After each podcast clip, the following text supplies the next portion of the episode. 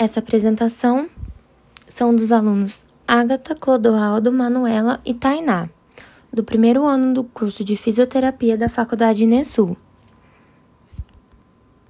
Hoje vamos apresentar o projeto integrador, que tem como tema a microbiota humana e o papel dos alimentos probióticos e prebióticos. Bom, a imaturidade do sistema imunológico em recém-nascidos é visto como uma maior suscessibilidade a vários patogênicos infecciosos, tornando as doenças infecciosas a maior causa de mortalidade em crianças.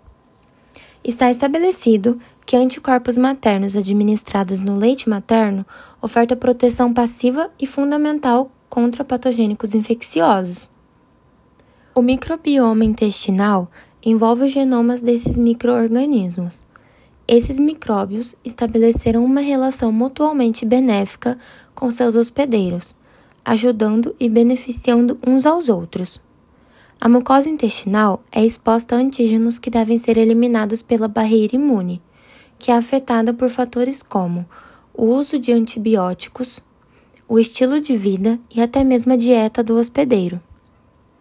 Os probióticos equilibram a flora intestinal e devem estar relacionados a uma alimentação saudável.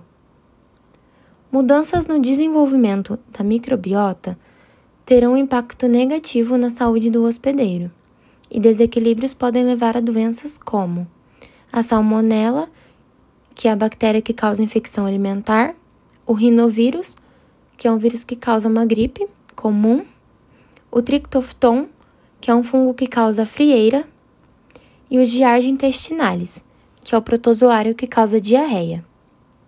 Diversas especialidades clínicas, como tratamento, está na tentativa de restabelecer o microbioma saudável e reduzir doenças crônicas e autoimunes, e ainda melhorar a absorção de nutrientes.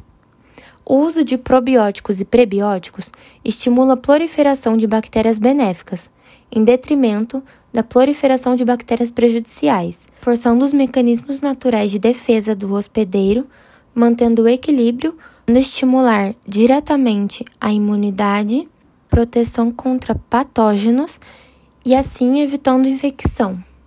O uso de probióticos e prebióticos ajudam também na absorção de cálcio, reduzindo o risco de osteoporose, regulam na decomposição de gorduras e reduzem o risco de arteriosclerose, pois diminuem a produção de triglicerídeos e ácidos graxos no fígado e também no sangue, e entre outros.